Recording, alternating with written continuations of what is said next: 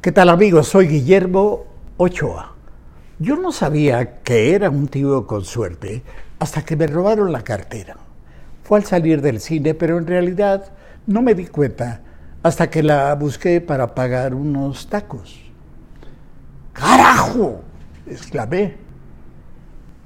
Picosita la salsa, presumió el, el taquero. Me robaron la cartera, le, le- grité.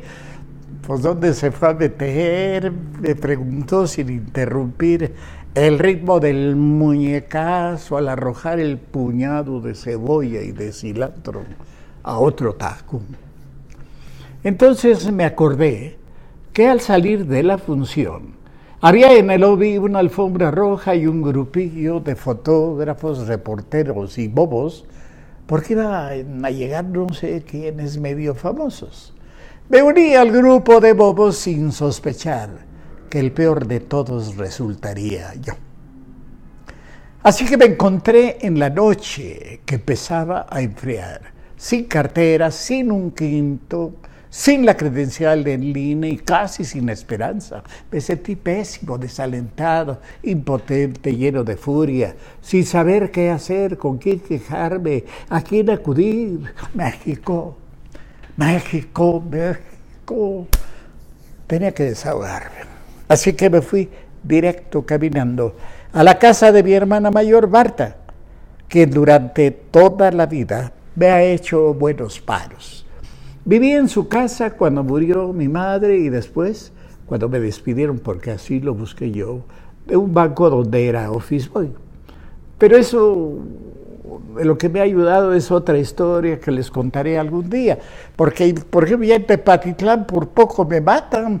Mejor vete, aquí no se andan con cuentos, me dijo mi hermana, dolorida y temerosa a la vez. Pero les digo, esos son otros cuentos. Volvamos a los tacos, a la cartera y aquella noche. Cuando llegué a la casa de Marta, mi hermana, mi hermana mayor, estaba viendo en familia o en tribu una telenovela. Me robaron la cartera, dije de entrada. ¿No, no te golpearon? Preguntó mi prima Mónica eh, sin apartar totalmente la mirada de la tele, como si le hubiera dicho, hoy es jueves o algo así, así, una cosa que... No, no, no, no me golpearon, nomás la cartera, contesté. ¡Ay, qué suerte tienes! Me respondió. A mi Lalo no solamente le robaron, también le, le- pegaron. Estuvo tres días todo boleteado, sin poder ir a trabajar. Y siguió clavada en la tele. Luego intervino Roberto, el esposo de mi prima Ileana, que ve las telenovelas así, como si no quisiera, recargado en el marco de la puerta de la cocina, porque sentarse equivaldría a aceptar que le gustan las telenovelas. Y eso es inadmisible para él. ¿Dónde fue? Me preguntó. Saliendo del cine, como que sentí un empuje, ya le metí un poquito de mi parte.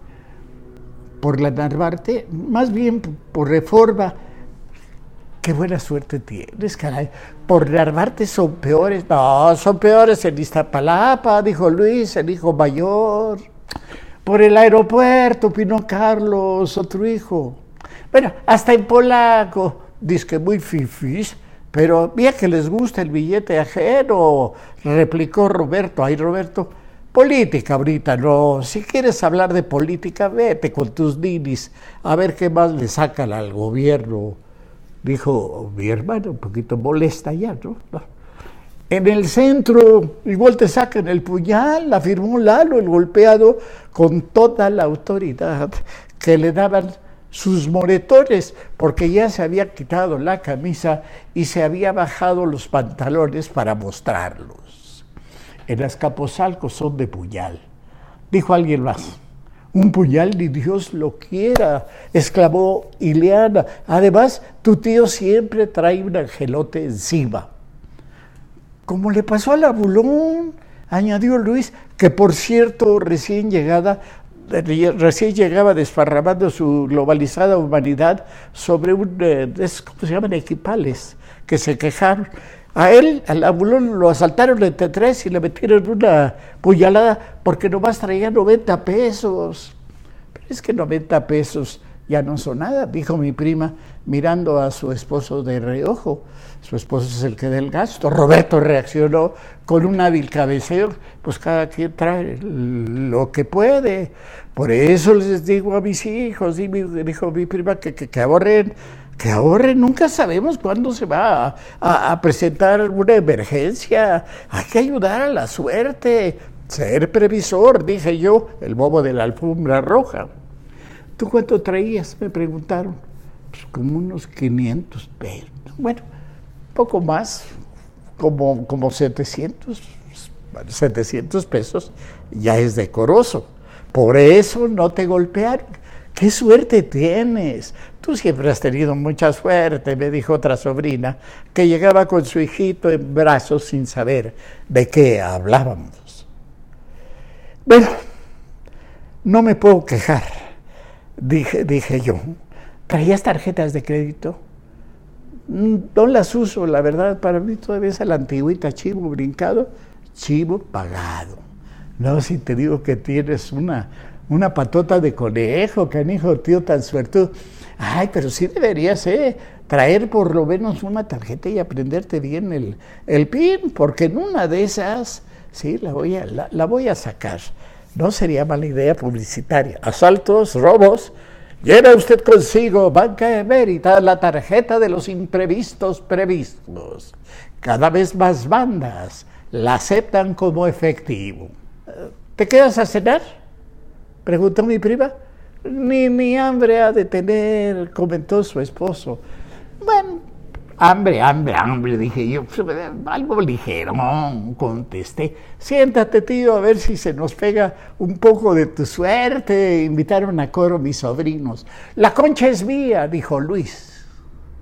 Para entonces, realmente ya había olvidado el robo de la cartera y me sentía feliz de vivir en un país donde perder solamente la cartera, sin salir apuñalado, muerto o que te secuestren, equivale a sacarse la lotería. Además, recordé sonriente, no le pagué los tacos al taquero. Bueno, amigos, la vida va, terminó. Solamente quiero desearle a mi hermana Marta, que se encuentra muy enferma, ya supe que no te quisiste hospitalizar, pero en fin, esas son tus cosas. Eh, que te quiero mucho que te agradezco mucho todo lo que has hecho por mí y por mi hermana Belinda, por mi hermana Belinda y por mí, que eres una persona muy buena.